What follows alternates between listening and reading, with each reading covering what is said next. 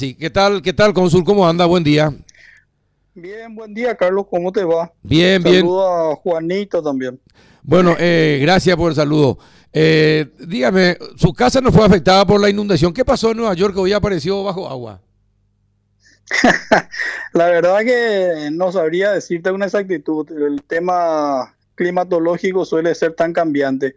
Teníamos ya el anuncio eh, por todas las redes sociales que iba a caer lluvia, ¿verdad? Desde las 8 de la noche hasta las 3 de la mañana, con bastante intensidad, pero no se esperaba esta cantidad de agua en, tan, en un periodo corto de tiempo, o sea que eso causó que todos los desagües reventaran, no aguantaran la cantidad de agua caída. Y bueno, originó al, cierre de los trenes, eh, el problema de tráfico, los buses, todo fue bastante más fuerte.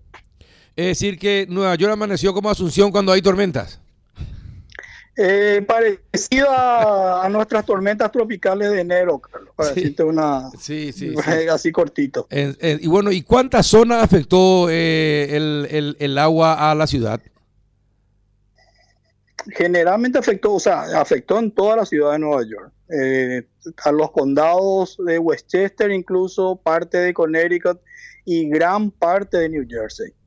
Eh, es más, en New Jersey también hubo una suerte de tornado que causó caída de árboles, eh, corte de rutas, o sea, nosotros estamos, por ejemplo, en la zona de mi casa, estamos sin internet y el tráfico fue bastante problemático para poder llegar a la oficina. Los trenes que suelo utilizar no están en funcionamiento el metro, por supuesto, tampoco. Y entonces es todo complicado.